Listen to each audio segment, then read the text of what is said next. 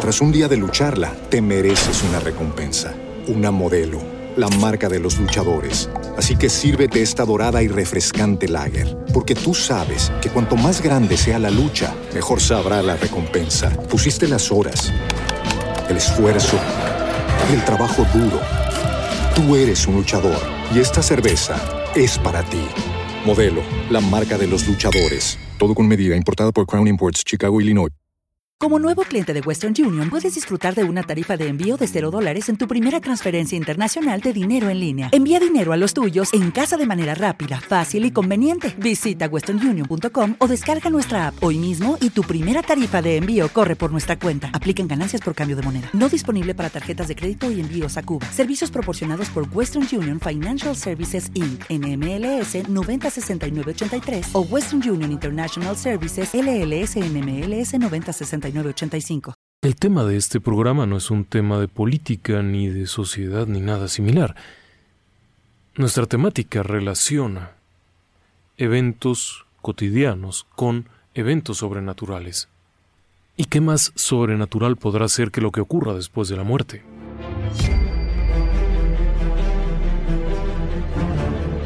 Relatos del lado oscuro. Fantasmas. Seres extraños Sucesos inexplicables. Perversidad humana. Historias que otras mentes prefieren ignorar.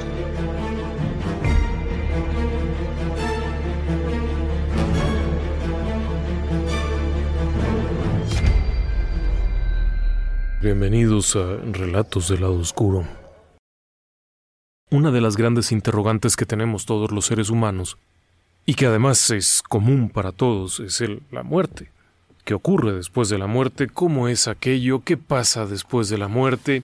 ¿Hay algo más después de la muerte o este es el único baile que bailamos? Es una buena pregunta. Sin importar cuál sea la creencia religiosa de una persona, la aspiración al practicarla es, de alguna forma, llegar a ese lugar en donde se estará mejor después de esta vida. Pero ¿qué evidencia hay de esto? ¿Qué es lo que se piensa realmente que ocurre?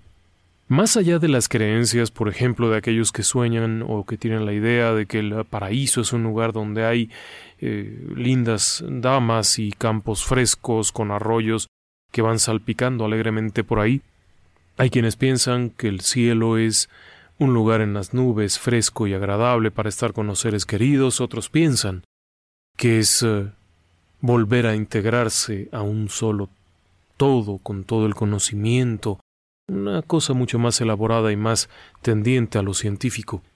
Hay quienes piensan que es la nada.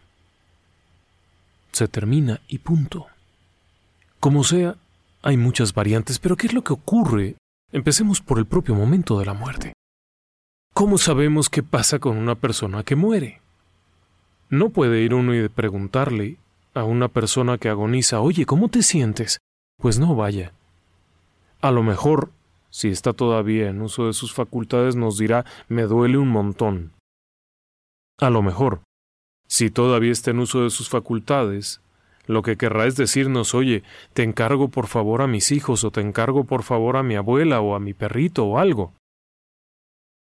No va a estar pensando en, oh sí, ahora siento esto y ahora siento lo otro. Sin embargo, hay un fenómeno que a lo largo de los años se ha venido repitiendo y que ha sido bastante conocido en el ámbito de lo paranormal, pero no solo de lo paranormal, sino también de lo científico, que son las experiencias cercanas a la muerte. Algo de lo que hemos hablado en innumerables ocasiones en relatos del lado oscuro. Las experiencias cercanas a la muerte son memorias que tienen las personas que han estado en una situación que se podría considerar de muerte. Para muchos eh, especialistas, neurocirujanos, cardiólogos, eh, neurofisiatras, etc., no hay nadie que regrese de la muerte. Estás muerto y te mueres y te pudres. Pero la muerte como tal tiene un problema para definirse. Exactamente cuándo está muerta una persona. ¿Por qué una persona que está durante un cierto periodo de tiempo en eh, líneas planas, es decir, sin latido cardíaco, sin actividad cerebral, sin respiración, está muerta. Pero si regresa ya no está muerta. Bueno, evidentemente hay una discusión ahí un poco bizarra acerca de qué es lo que ocurre exactamente con la muerte. Pero en ese ámbito de las personas que mueren, hay algunas personas que han estado en un punto al que llamaremos límite. Este punto límite es un punto en el cual se cumple puntualmente el requisito de que no haya actividad en la corteza cerebral. Y por lo tanto, se consideraría a la persona muerta. Porque hay una combinación de cosas. Para algunos no solamente es la falta de actividad en la corteza, porque esto sería equivalente a una vida vegetal, sino que haya una conjunción en la cual no hay actividad en la corteza cerebral, no hay latido cardíaco, no hay respiración, no hay pulso. Durante algunos minutos la persona está muerta. Técnicamente y de acuerdo con las definiciones actuales está muerta. Las experiencias cercanas a la muerte se versan en un pequeño margen que existe cuando la persona está en esa condición, pero puede recuperar la actividad vital. Eso es una experiencia cercana a la muerte. No es una persona muerta que regresa, porque eso es Lázaro y eso, bueno, Jesucristo le dijo, eh, levántate y anda, pero bueno, hoy en día es un poco más complejo ese asunto. Sobre todo si tienen la puntada de cremarlo a uno antes de 24 horas. El hecho es que las personas que han estado en experiencias cercanas a la muerte, a lo largo de muchos años, han narrado desde encuentros con seres queridos, encuentros sobrenaturales con seres espirituales, con la divinidad, han encontrado cosas terribles que les han aterrado, pero lo han contado. Y dentro de esta enorme gama de cosas que han contado, han descrito cómo fue ese proceso. Lo interesante es que durante mucho tiempo nadie puso atención a ello, porque se pensaba que era un desmayo, no había los elementos para saber que la persona estaba fuera de combate. Se los pongo de esta forma. En los años 40 se tomaba el pulso, se acercaba la oreja al corazón no hay latido cardíaco, está muerto. Se acabó. Y punto. Pero si regresaba, ah, bueno, es que estaba desmayado. O sea, había menos rigor al establecer el límite de la muerte. Pero cuando se comienza a estudiar más a fondo el límite de la muerte, se detecta que hay personas que cumplían el requisito para estar muertos durante periodos de tiempo significativos y sin embargo regresaban a la vida, quizá por una eh, situación química, una reacción química de última hora, una reacción entre las diferentes sustancias que se combinan al momento de la muerte y esto reactivaba los impulsos cerebrales, ¿cómo saberlo? O simplemente porque no te tocaba y punto. El hecho es que estas personas platicaban cosas. Los primeros en hablar de este tema más abiertamente fueron Erlandul Haraldsson y Carly Sosis allá en los años ochentas pero se basaban ya también en experiencias de Raymond Moody, que venía de los años setentas. Con estos conocimientos y estas historias se comienzan varios programas que se conocían como de largo alcance, es decir, programas que tenían que desarrollarse a lo largo de muchos años para ir escuchando y entendiendo lo que las personas decían. Programas como el programa Aware, en inglés, que es un proyecto bastante ambicioso que duró más de 15 años, este programa AWARE, como eh, vaya, es una eh, conjunción de letras que básicamente se refieren al estudio de la conciencia. La traducción, bueno, las siglas son AWARE, A-W-A-R-E, y significa Awareness During Resuscitation, es decir, conciencia durante la resucitación. Y se refiere a un estudio muy particular en donde los pacientes entraron en un arresto cardiopulmonar, no registraban actividad cerebral y regresan gracias a una resucitación cardiopulmonar. Es un ámbito muy diferente al de las experiencias de cama que se conocen, que son las experiencias de personas que están muriendo. Estas son experiencias muy puntuales. El programa AWARE iba enfocado a estas personas específicamente que habían entrado en arresto cardiopulmonar con líneas planas en lo cerebral y que sin embargo cuando lograban resucitarles, porque lograban regresar, narraban episodios. ¿Qué es lo que contaban estas personas? Bueno, eso es muy interesante. Lo primero que se ha rescatado es lo que se sentía. Dentro del amplio repertorio de cosas que se trabajaron, no solo dentro del programa Aware, sino también del programa Rainbow, que fue otro programa también de estudio en este tipo, hubo un programa muy bonito que se llamó el Proyecto Mariposa, que es Butterfly en inglés, que también tenía que ver con la recuperación de testimonios de personas. Son varios estos eh, análisis que se han hecho y, bueno, el primero de ellos era ver qué pasaba durante este proceso. Esto era muy difícil porque una persona que tiene una contusión cerebral o que está eh, inmovilizado totalmente, que está drogado, sedado, lo que sea, no aportaría gran cosa. Estos estudios se centraron sobre personas que estaban plenamente conscientes un instante antes de entrar en arresto cardiopulmonar y literalmente morirse. Personas que no estaban medicadas, personas que estaban en eh, situación ya sea de accidente o de ataque cardíaco o de alguna situación que no comprometía la conciencia. Si una persona llegaba con un problema en donde ya no había conciencia de por sí, no era válido. Entonces, esta primera etapa se centró sobre estas personas que, por ejemplo, estaban con una herida de bala, habían perdido sangre brutalmente y de pronto se les morían por un shock uh, hipovolémico o alguna cosa de estas. Lograban resucitarles y entonces venía la siguiente etapa. ¿Qué veían? Lo primero es una sensación de tranquilidad. Por lo regular las personas que eran entrevistadas eran personas que habían estado en un quirófano o en una sala de emergencia, obviamente, cuando ocurre el arresto cardiopulmonar, intervienen y los recuperan con el famoso código azul. El hecho es que estas personas narraban una situación de estrés enorme y de pronto, al momento de perder ya la actividad y liberarse de esto, había una sensación de calma enorme. Por un instante dejó de haber todas estas preocupaciones, había algo diferente. El término correcto no sería calma, sino más como desvincularse. Las personas dejaban por un momento todo afuera, como si esto fuera parte del cuerpo, toda esta tensión, todo este pesar, toda esta preocupación era parte del cuerpo. En el momento en el que ocurría esto, ya, no era más. Como que la conciencia, y este es un punto que me intriga muchísimo, como que la conciencia de pronto dijera, ya no hay cerebro a donde estoy, ya soy tranquila, ya soy libre.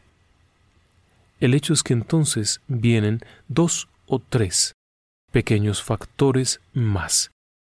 Dependiendo de la edad de la persona y varios detalles, ocurrían situaciones como por ejemplo el tener imágenes gratas, ¿sí?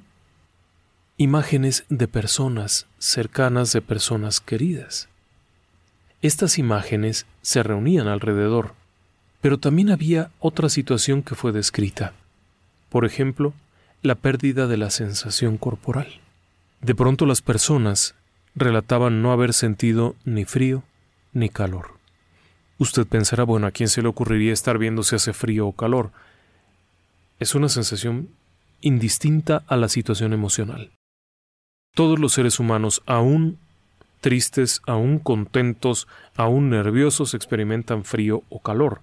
Es algo no controlable así nada más, pues es una sensación que junto, por ejemplo, con el latido cardíaco, con ah, muchas otras cosas, son mecánicas al cuerpo. No son conscientes. Por lo tanto, las personas relataban haberse liberado de esto. Otra de las cosas que se describen es la liberación del peso. No hay tacto, no hay más tacto, no se siente ya con la piel, no se puede tocar, no se siente la opresión del cuerpo contra la mesa, contra el escritorio, contra la cama donde estuviera uno. Sin embargo, hay oído. Esto es algo interesante que narraban, si bien la persona se desliga por completo de todas las emociones que traía, la ira, el rencor, el miedo, todo esto se desliga por completo sigue escuchando. Tanto que varios de los pacientes relataban haber estado oyendo el bip tanto del aparato del, del este cardiograma que hacía la lectura de las uh, pulsaciones cardíacas, como de otros instrumentos que había en la habitación. Recordaban haber escuchado palabras de los médicos, haber escuchado llanto en algunos momentos de personas cercanas, haber escuchado objetos que caían, cosa que es de esperarse de una sala. Por supuesto, no estaban diciendo nada que no hubieran podido ver por televisión, salvo que en algunos de los casos lo que la gente describía era cosas que no podían haber conocido exactamente porque las personas que ingresaron al código azul no habían estado anteriormente con la persona y sin embargo reconocían esto. Hay una memoria persistente. Normalmente usted, si no presta mucha atención, pierde la memoria de situaciones cotidianas. Por ejemplo, si usted hoy iba en el autobús, difícilmente va a saber de qué color era la persona que iba sentada atrás. O sea, de qué color era el suéter que llevaba puesto, no la persona. Y lo mismo ocurriría, por ejemplo, con eh, el chofer. ¿Recuerda usted cómo iba vestido? ¿Recuerda usted qué número de camión era? Probablemente lo haya visto. Bueno, algo similar ocurre en un quirófano. La persona está allí, está en un código azul, a alguien se le cae. Un instrumento médico difícilmente lo recordaría conscientemente, pero en este caso todos esos pequeños detalles se fijan. Eso es muy interesante. Después hay otros detalles. Por ejemplo, la sensación particular de inmovilidad es diferente, no hay una movilidad como tal hay una voluntad de movimiento, las personas se mueven sin tener que moverse. Es decir, no caminas, no mueves los brazos, no haces algo, simplemente estás. Esta sensación libre de materia es algo que fue descrito como imponente. El tiempo. El tiempo transcurre también de una forma totalmente diferente, algo que ha sido descrito sobre todo en personas mayores de edad, personas que ya tienen una conciencia más plena de los tiempos. Un chiquillo el tiempo es muy relativo. Si el chiquillo se está aburriendo se le hace eterno, si se está divirtiendo se le hace muy breve. Las personas mayores somos un poco más conscientes de esto. En este caso, la temporalidad de los eventos se vuelve muy rara. Escuchan, están conscientes de los movimientos, pero los tiempos no. Esto es algo peculiar. Hay quienes relataron que se les había hecho increíblemente largo el tiempo que estuvieron en esa situación, cuando en realidad habían transitado por dos o tres minutos de resucitación. Otros relataban que había sido un parpadeo, y sin embargo habían permanecido ocho o diez minutos en el proceso. Así es que el tiempo se volvía muy variable dependiendo de las personas. Después de estos relatos, cada quien iba contando lo que había ocurrido, aun cuando los tiempos eran tan disímbolos entre cada uno, relataban situaciones que tenían que ver con sus propias vivencias. Esto era algo que era novedoso.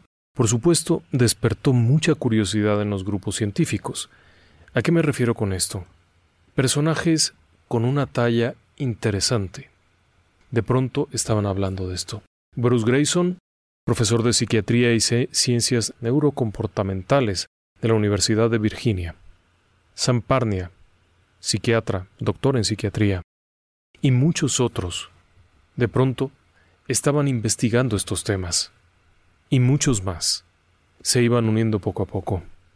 Cada vez que alguien tenía nuevas noticias o nuevos eh, relatos acerca de esto, había un interés mayor. La ciencia oficial, de entrada, ya había dicho tantas veces que esto no era real, que esto no podía ser, que esto no funcionaba así, que finalmente, creo yo, les costaría mucho trabajo aceptarlo, aceptar que pudiera existir algo.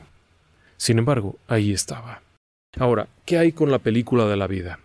La película de la vida, irónicamente, es algo que se nos ha dicho siempre, que al momento de la muerte las personas ven toda su vida en retrospectiva. No, el porcentaje de personas que relataron eso fue mínimo. Eso es interesante, ciertamente, porque ese es un concepto que tenemos todos de lo que ocurre después de la muerte. Vemos esa película de la vida. Ciertamente sí hubo quienes relataron haberlo visto, sí hubo quienes eh, contaron haber tenido esa experiencia, pero no era la mayoría de las personas, de hecho, muchos no vieron eso. la presencia de seres queridos, eso fue algo muy interesante. Muchas de las personas se enfocaron más en uh, lo que estaban sintiendo y lo que veían en su entorno, como por ejemplo la habitación en la que estaban, como por ejemplo su propio cuerpo, lo cual debe de haber sido aterrador haberse visto fuera de su propio cuerpo. Ese era el, el espacio en el que más se movían, era en donde más se relacionaban los temas. Algunos de los pacientes tenían capacidad para describir muchos detalles de lo que habían visto, desde los aparatos que había, la apariencia de los médicos, la apariencia de la gente que estaba a su alrededor, situaciones que se estaban dando como por ejemplo alguien que chocó con alguien, la mujer que tuvo que ser retirada porque no dejaba de llorar, este tipo de situaciones que se antojaban particulares eran recordadas con sumo detalle. Evidentemente algunas de estas situaciones eran muy difíciles de corroborar, por ejemplo, si alguien decía que recordaba que se había caído un uh, utensilio del quirófano, el resto del personal médico que estaba ahí difícilmente iba a recordar si se le habían caído o no. Pero situaciones más puntuales como el médico que choca o como la mujer que se desmaya y tiene que ser retirada de la habitación, sí eran fáciles de reconocer, y esto eran memorias que estaban ahí. A lo largo de algún tiempo, esto fue relatado por los pacientes, es retomado por el programa como tal, como el proyecto de investigación. El proyecto AWARE sería un proyecto que empezaría a dar resultados en el año 2014, que empezaría a publicar resultados.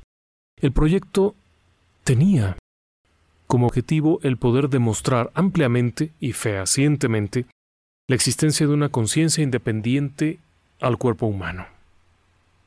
¿Sí? Es decir, si el cuerpo no está trabajando y no hay cerebro funcionando y no hay latido cardíaco, la persona no debería de estar recordando absolutamente nada. ¿Por qué? Porque está apagado. Es como una videograbadora, está desenchufado, punto. Porque entonces las personas estarían recordando cosas. Ese fue el objetivo del proyecto Aware. No si se aparecía el diablo o si se aparecía la abuelita, no, sino que las personas estaban conscientes de que algo ocurría. Por supuesto, fue muy interesante toda la demás situación que se presentó. Todos los demás factores que también se presentaron fueron tremendos y fueron muy gratificantes en todos los sentidos. Claro que había dos o tres detalles más. Uno de ellos era lo que estaban viendo, que era una parte trascendental de todo esto, pero no era la parte medular. El hecho es que lo que la gente relataba como experiencias posteriores también era interesante, pero no era el objetivo. Volviendo sobre de esto, Insisto, el proyecto AWARE era uno de tantos proyectos, pero este se enfocaba en demostrar que existe la conciencia independientemente del cuerpo. Llámele espíritu, si usted lo quiere ver así. Llámele alma, llámele lo que sea. El proyecto intentaba demostrar, primero, eso, demostrando que existía una conciencia cuando no debería de estar se demostraba que había algo más que lo físico. Tras un día de lucharla, te mereces una recompensa, una modelo, la marca de los luchadores. Así que sírvete esta dorada y refrescante lager, porque tú sabes que cuanto más grande sea la lucha, mejor sabrá la recompensa. Pusiste las horas, el esfuerzo, el trabajo duro. Tú eres un luchador y esta cerveza es para ti. Modelo, la marca de los luchadores. Todo con medida, importada por Crown Imports, Chicago, Illinois. Era una ecuación muy simple. Si el cerebro es el que manda, cuando estás inconsciente, sin signos vitales y sin actividad cerebral, no debe haber recuerdos. Pues bien, 18% de las personas revisadas tuvieron recuerdos. El proyecto fue un proyecto bastante grande. Fue un espectro que duró prácticamente 13 años. Sí, durante los cuales se realizó uno de los eh, experimentos más largos. Bueno, de hecho fueron, sí, 15 años, 15 años en total. Los eh, pacientes entrevistados a lo largo de todo este tiempo fueron varios miles de ellos. El proyecto se realizó a nivel mundial. El objetivo de realizarlo a nivel mundial era básicamente el uh, poder ubicar en todas partes eventos similares. Claro que la parte medular se dirigió a hospitales en los que se podía realizar una prueba en la cual se colocaban imágenes aleatorias en monitores colocados fuera del alcance de las personas, de los médicos, del personal médico, etc. El proyecto Aware era algo muy sofisticado porque incluía una serie de imágenes que solamente podrían ser vistas desde arriba. Es decir, que solamente la persona, desprendiéndose de su cuerpo, podía verla. El resultado no fue el esperado. Las personas que entraban en arresto cardiopulmonar o que entraban en el quirófano bajo ciertas condiciones no necesariamente tenían que saber que había estos monitores ahí. Entonces se dio una situación interesante porque las personas no los vieron. Vieron cosas que resultaban más atractivas, como su propio cuerpo, como el médico que chocaba, como las cosas que caían, como la mujer que se desmayaba. El hecho es que, bueno, de todas las personas que se revisaron, de todos estos expedientes, relatos, temas que llegaron en cantidades increíbles, también hubo un bloque muy puntual en donde unas 500 personas trabajaron específicamente fueron entrevistadas, estudiadas sobre los monitores. El resultado era asombroso y no. La idea misma de que los monitores estaban ahí ocultos resultaba muy romántica en el papel, pero en la vida real las personas no los veían. Ni siquiera volteaban a verlos porque no tenían esa necesidad. El caso es que aún así, el resultado fue brutal. Dieciocho de las personas que habían estado en un momento dado bajo una condición de muerte clínica tenían memorias, memorias muy variadas, pero tenían memorias. Recordaban lo que había ocurrido en el quirófano, recordaban haber visto a alguien, recordaban sensaciones, recordaban muchas cosas, algunas de ellas subjetivas, otras completamente objetivas. Resultaba atractivo también el hecho de que algunas personas reportaban experiencias muy profundas y otras relativamente sencillas. Las personas que relataban experiencias muy profundas, después de haber descrito el proceso en donde perdían la sensibilidad, entraban en un estado de calma, entraban en un estado de paz, las experiencias profundas relataban encuentros con personas ya fallecidas, con seres queridos, de los que no sabían que estaban fallecidos, con viejos amigos, etc. Había una conciencia de algo más. Había cosas tan extrañas como un hombre que relató que estando en una situación de arresto cardiopulmonar supo que su hija estaba esperando un bebé. La hija estaba a cientos de kilómetros de distancia, no habían tenido contacto en un tiempo bastante razonable y de hecho la hija no sabía que estaba esperando un hijo. Y sin embargo, cuando este sujeto ya reacciona y lo someten a un coma inducido por una cuestión clínica, no sé exactamente cuál era el problema, pero bueno, cuando reacciona del arresto cardiopulmonar, lo recuperan, lo estabilizan y lo ponen en coma. Parece ser que era necesario que el cuerpo se repusiera. Cuando regresa de esto, han pasado ya algunos días en lo que se recupera y tú y yo, de pronto un día viene a visitarlo su hija y él la felicita cortésmente, diciéndole que está muy contento de haber conocido a su nieto. La chica se sorprende muchísimo, no habían querido darle emociones fuertes, para ese momento ella ya lo sabía, pero no había querido eh, comunicar esto, como lo sabía el padre. Y es cuando relata que lo supo cuando estuvo en aquel momento en el arresto cardiopulmonar, que no le preguntaran cómo era, eh, exactamente, pero que él sabía que esa otra persona o ese otro ser que estaba ahí era su nieto. ¿Extraño? No lo sé. Algunas de estas experiencias que fueron narradas eran experiencias de carácter religioso, mínimamente. Tengan en cuenta que este es un proyecto muy occidental. Por otra parte, había otros proyectos, por ejemplo en la India, en donde las experiencias eran sumamente religiosas. Pero bueno, es lo que se tiene. El proyecto fue presentado, los resultados de este proyecto se presentaron en las Naciones Unidas hace algún tiempo. Eh, de acuerdo con lo que yo tengo entendido, ah, los resultados del proyecto Aware, con la presencia de Bruce Grayson, el doctor Bruce Grayson, se presentaron ante las Naciones Unidas en el 2015, 2016, por ahí. No tiene tanto tiempo. Fue un proyecto muy largo y al final se entregó. Si bien tuvieron que explicar que, bueno, la, la, brillante idea de poner monitores con imágenes aleatorias no fue la gran cosa porque la gente no lo relató, sí tenían datos interesantes.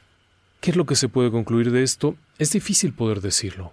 Es difícil poder decir que algo eh, específico ocurra, por ejemplo, un cielo, un infierno.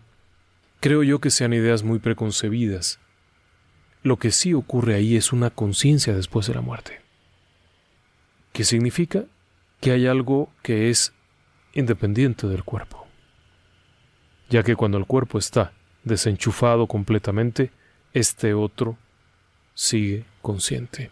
¿Por qué no todas las personas lo experimentan? Esa es una estupenda pregunta. Punto número uno. Se requieren varias cosas para que la persona esté consciente. Vamos a poner el ejemplo. Alguien que llega a un quirófano absolutamente noqueado ya está inconsciente. Ya no hay ese vínculo. Desde mucho rato atrás, el vínculo se ha roto. La persona está separada de esta otra especie de ser que sería la conciencia. Cuando regresa se incorporan y punto, pero la conciencia se alimenta un poco de lo que hay en el cuerpo. Entonces, bueno, es una situación extraña ahí que se da. Pero notaron eso, las personas que vienen ya, noqueadas, difícilmente van a presentarlo. Otra, personas que tengan déficit de memoria, por ejemplo, alguien que padece un Alzheimer tremendo, aun cuando le den resucitación, aun cuando le apliquen código azul, pues ya no va a haber nada que hacer ahí. Personas que tenían demencia. Las personas que tienen demencia tampoco son candidatos a este tipo de, de investigaciones. ¿Por qué? Porque sus narraciones no se relacionan con el inmediato que están viviendo. Así es que, aun cuando se les ayude a volver mediante resucitación, lo que puedan describir no va a ser muy coherente. El siguiente estudio que se plantea es un estudio que se ubicará en un estrato de población entre 40 y 60 años, se va a dividir en varones y mujeres, específicamente sobre personas con ciertas características que puedan relatar su experiencia. ¿Cuál es el objetivo de esto? Analizar y ver si es posible ubicar que el umbral de personas con estas experiencias es mayor. Así que promete ser bien interesante. Ahora, hay cosas que van más allá. El proyecto se entrega en el... hace un par de años, ¿no? No tiene más tiempo. Ante las Naciones Unidas. Por supuesto que hubo una reacción de todo tipo. Increíblemente, hubo personas que se negaron a aceptarlo. Hubo personas que realmente no tuvieron mucho interés y consideraron que era un proyecto ocioso aunque usted no lo crea, todos compartimos la muerte y el nacimiento y resulta que hay quien piensa que es ocioso. Sin embargo, algo muy interesante es lo que ocurrió mm, durante la presentación de Aware. Y es el estudio que fue realizado por la Universidad de Stanford y el Departamento de Defensa de los Estados Unidos. El Departamento de Defensa de los Estados Unidos junto con Stanford trabajaron sobre un proyecto de visión remota durante mucho tiempo. El proyecto como tal era un desastre, porque el objetivo era espionaje puro, simplemente espionaje. Pero durante el proceso de investigación, lo que se obtuvo fue información que fue retomada posteriormente por gente de la Universidad de Stanford y que demostraba que la única manera en que podría ocurrir esto era dándose un desdoblamiento. Así que había algo más que el cuerpo físico. Resulta sabroso, ¿no cree? Ahora bien, lo que sigue después de esto es la supervivencia. Esto más allá de todo el tema de investigación y la presentación de estos datos que animó a nuevos estudios que ya se están preparando, estudios que tengan un rigor mucho mayor, que tengan una metodología de medición más interesante, que arroje más datos precisos y que incluso pueda hacer una especie de una investigación bajo hipnosis, por ejemplo, revela traumas de la vida, de la infancia, que estaban ocultos, cosas que automáticamente habíamos protegido. Bueno, va sobre de ese tema. Investigar en la persona mediante técnicas de hipnosis profunda qué fue lo que ocurrió durante su tiempo en la muerte. Pero ese es otro proyecto que está en curso ahora mismo. Algunas de estas personas que han sobrevivido a un episodio de experiencia cercana a la muerte relatan algo diferente. Y este algo diferente ha sido retomado por autores no necesariamente de ciencia, sino autores del terreno de lo paranormal, investigadores de lo paranormal, puesto que muchas de estas personas experimentan fenómenos sobrenaturales posteriores a la experiencia vivida. Volviendo sobre nuestro tema, la persona que regresa no regresa siempre igual.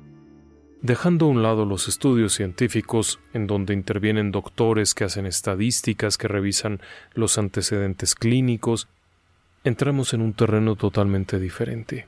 La persona que regresa experimenta cosas raras. No hay un porcentaje definido, no podría yo decirle que el 43.8% de las personas que han sobrevivido a una experiencia cercana a la muerte experimentan fenómenos paranormales, pero es una constante bastante frecuente. No puedo saber cuánto, pero lo que he encontrado, tanto en libros como platicando con personas que han sobrevivido de esto, es que a partir de ese momento comienzan, uno, a darse cuenta que no estamos solos, y comienzan a visualizar cosas. En algunas ocasiones es muy leve el asunto, en otras se vuelve terriblemente intenso. Terriblemente porque además no es grato, no es algo que se antoje, no es algo que las personas busquen como tal. Experiencias que se pueden volver muy claras, muy precisas, que incluso se pueden confundir con fenómenos naturales, con personas vivas. ¿Cómo es esto? De pronto la persona observa algo que no le es del todo familiar o que no le parece que esté razonablemente bien y sorpresa resulta que estaba viendo una persona muerta. O, en otros casos, de pronto tiene un mensaje que percibe de alguna forma, no es escuchado, no es leído, no se le presenta, pero sabe que algo ha ocurrido. Este tipo de comunicaciones se vuelven comunes a las personas que han sobrevivido. Incluso algunos de ellos experimentan fenómenos de compañía, esto es, se dan cuenta que hay alguien siempre cerca. He tenido oportunidad de platicar, como le decía yo, a lo largo de 15, 16 años de estar charlando con personas, con personas que han sobrevivido a una experiencia y bueno, han narrado cosas tremendas. Uno de los episodios que fue probablemente más triste fue el de un muchacho que narraba su propia experiencia. Él había tenido un accidente automovilístico eh, en algún momento de su juventud, 18 19 años, mientras iba con unos amigos a toda velocidad, el automóvil derrapa, sale volando, dos de los tripulantes mueren, dos quedan gravemente heridos. Él es uno de los gravemente heridos, llega a la mesa del médico, Está allí, lo están atendiendo con unos dolores espantosos, está sangrando, tiene golpes, huesos rotos, cuanta cosa y de pronto caput.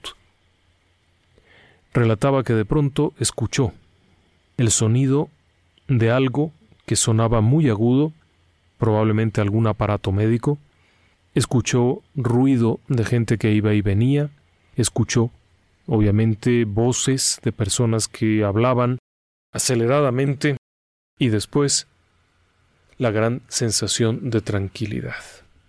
Él narraba, y esto fue hace unos ocho años, imagino yo, nueve. Él narraba, o nos contó en aquel momento, esa sensación de ingravidez, de, de falta de peso. No flotaba. Él no eh, relató haber sentido flotar y que subía al techo y se iba. No simplemente la sensación de no tener ningún peso, poderse mover con una suavidad impresionante.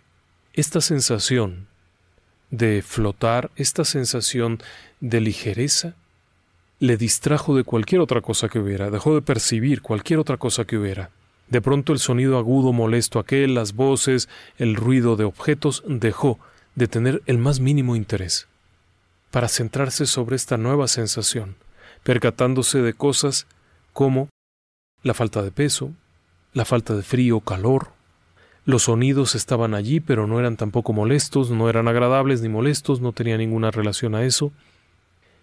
Recordaba con cierta eh, sensación como de tristeza o de pesar el haber sentido la muerte de aquellos jóvenes, haberse percatado de esto, aun cuando no lo sabía, evidentemente. Nadie le dijo que se habían muerto. No pudo haberlo sabido, bueno, él sostenía eso.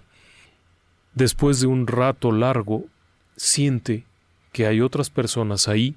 Relataba haber visto personas a las que no conocía, que estaban en ese mismo espacio, de pronto ahí, como dentro del propio quirófano, pero al mismo tiempo no.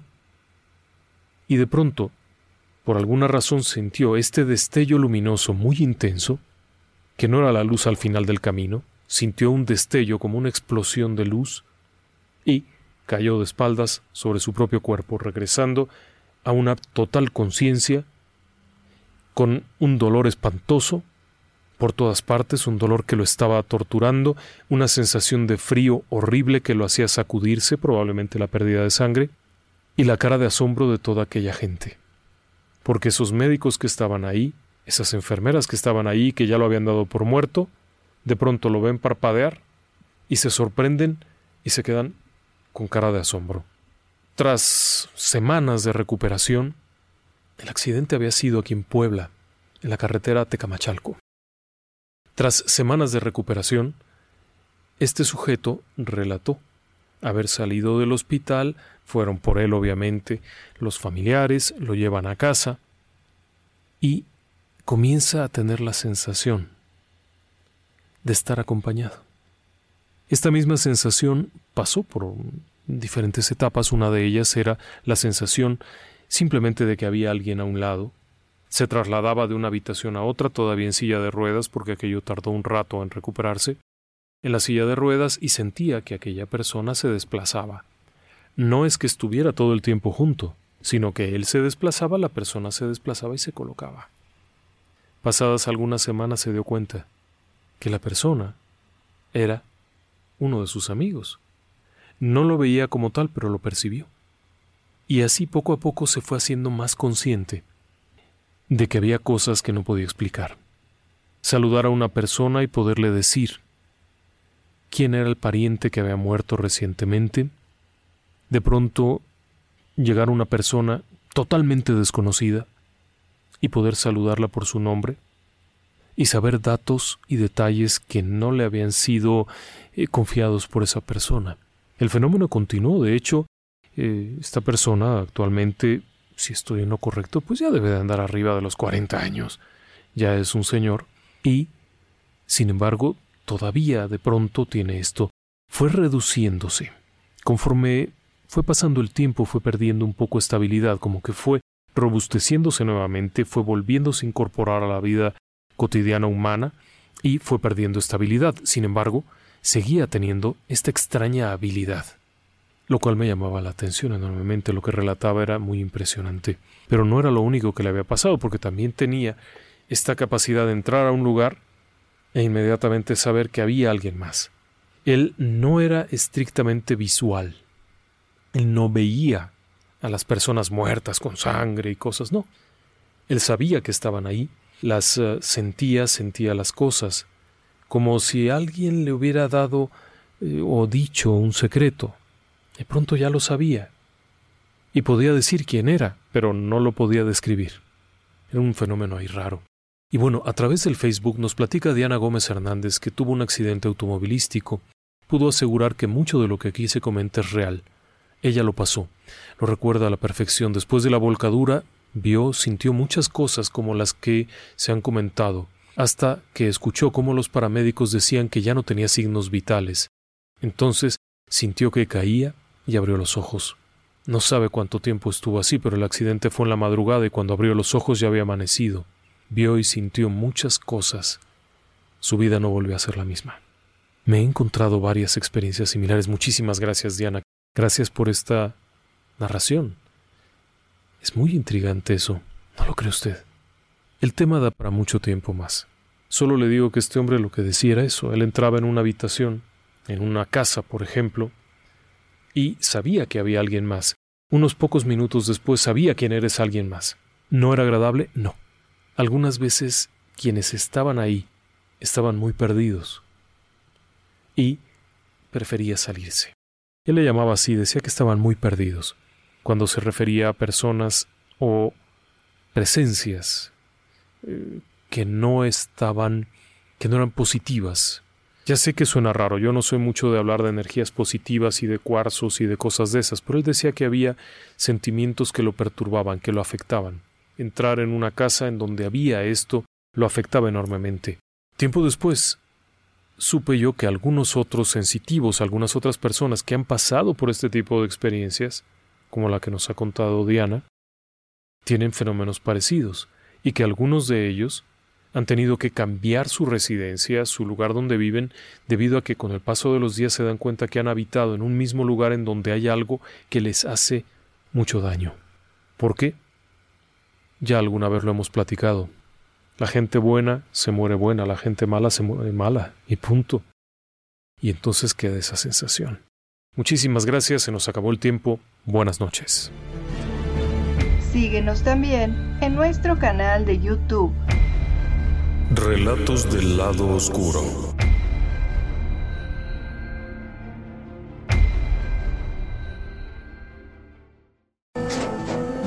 Tras un día de lucharla, te mereces una recompensa, una modelo, la marca de los luchadores. Así que sírvete esta dorada y refrescante lager, porque tú sabes que cuanto más grande sea la lucha, mejor sabrá la recompensa. Pusiste las horas, el esfuerzo, el trabajo duro. Tú eres un luchador y esta cerveza es para ti. Modelo, la marca de los luchadores. Todo con medida, importada por Crown Imports, Chicago, Illinois. With Lucky Land slots, you can get lucky just about anywhere. Dearly beloved, we are gathered here today to. Has anyone seen the bride and groom? Sorry, sorry, we're here. We were getting lucky in the limo and we lost track of time.